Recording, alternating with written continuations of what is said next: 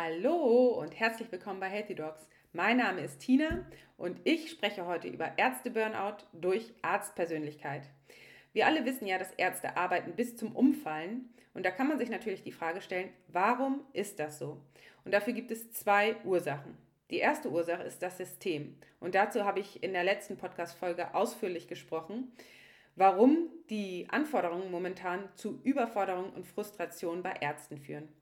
Die zweite Ursache ist die Arztpersönlichkeit.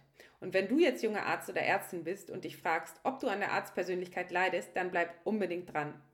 Wenn du kein Arzt oder Ärztin bist, hat das aber trotzdem eine Ursache, warum du hier zuhörst. Und ich kann dir nur sagen, dass in den meisten sozialen Berufen die Helfermentalität, um die es gleich geht, stark ausgebildet ist. Und du kannst also auf jeden Fall etwas für dich mitnehmen.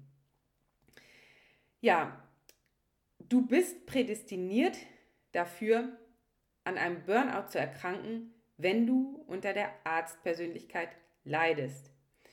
Und wenn du jetzt beide Kriterien erfüllst, das heißt, du arbeitest im System und du leidest an der Arztpersönlichkeit, dann ist die Wahrscheinlichkeit sehr, sehr hoch, dass du irgendwann in einem Burnout landest, früher oder später. Und wenn du dich jetzt schon schlecht fühlst, das heißt depressive Verstimmung hast oder manchmal nicht weißt, ob der Arztberuf überhaupt noch das Richtige für dich ist, dann ist das kein Wunder. Wichtig ist zu verstehen, dass du etwas verändern kannst. Die Arztpersönlichkeit setzt sich nämlich aus Eigenschaften zusammen, die wir verändern können. Wichtig ist, das Ganze einmal richtig zu verstehen. Und damit ich dich jetzt auch nicht länger auf die Folter spanne, werde ich dir jetzt die Eigenschaften der Arztpersönlichkeit vorstellen. Dazu habe ich ein kleines Schaubild vorbereitet.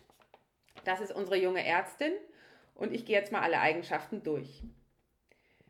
Leidenschaft. Also, unsere junge Ärztin ist mit Herz angetreten und möchte Menschen helfen. Da kommen wir auch schon, schon zum zweiten Punkt, Helfermentalität. Ihr geht es besser, wenn sie anderen Menschen hilft. Hohe Leidensbereitschaft. Dafür ist sie sogar, ja, geht sie sogar ein, dass sie ihre eigenen Bedürfnisse vernachlässigt. Aufopferungsbereitschaft. Das heißt, sie geht Opfer ein, um anderen zu helfen.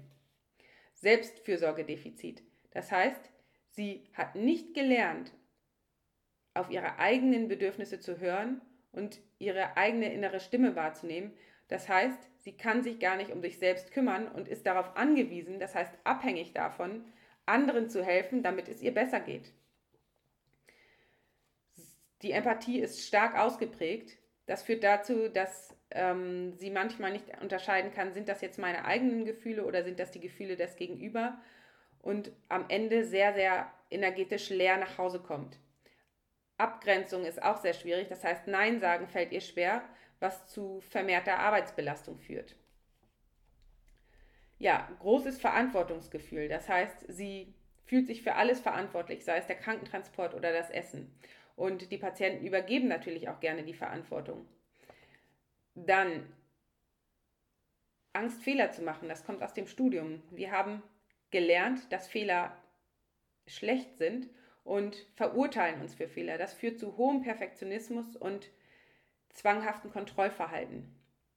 Schuldgefühle und schlechtes Gewissen.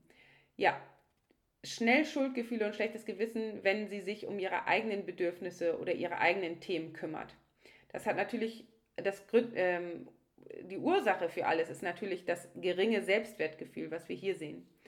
Und jetzt noch großes Misstrauen, das heißt, sie Ärzte, die Ärztin ist sehr hat ist sehr engstirnig und ja, hat einen Tunnelblick und ist allem Neuen erstmal misstrauisch gegenüber und nicht aufgeschlossen. Das Ganze führt natürlich dann zu großer Ängstlichkeit, vorsichtigen Verhalten und Angst vor Veränderungen.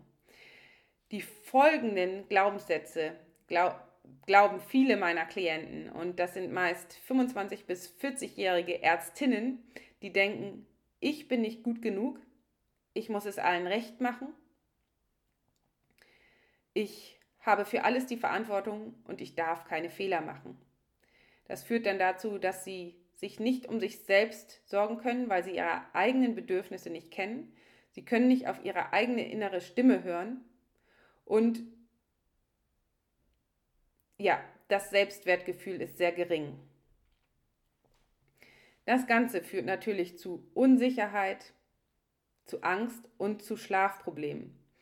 Und das Schlimme daran ist, dass die junge Ärztin sich selbst so stark dafür verurteilt und denkt, dass sie das Problem ist und sie zu schwach ist, um im System zu bestehen. Das Gegenteil aber ist der Fall. Woher weiß ich das alles so genau, fragst du dich jetzt bestimmt. Ich weiß das, weil ich selber davon betroffen war. Ich selber habe jahrelang im System gearbeitet und unter den ähm, Symptomen gelitten. Ich habe gedacht, dass ich selber nicht gut genug bin und mich noch mehr anstrengen muss, was natürlich letztendlich dazu geführt hat, dass ich im Hamsterrad immer weiter gelaufen bin. Und hätte ich das Ganze nicht hinterfragt, wäre ich bestimmt auch im Burnout gelandet. Und wenn du dich jetzt damit identifizieren kannst, das heißt, wenn du dich angesprochen fühlst, dann nimm unbedingt mit mir Kontakt auf. Ich helfe Ärzten, die so ein bisschen ihre Leidenschaft verloren haben, wieder glückliche Ärzte zu werden. Und ja, auf meiner Internetseite www.intuitiv-gesund.de findest du ein Kontaktformular, ähm, durch das du gerne Kontakt mit mir aufnehmen können, kannst. Und ich freue mich von dir zu hören. Bis bald, alles Liebe, mach's gut, bleib gesund, deine Tina.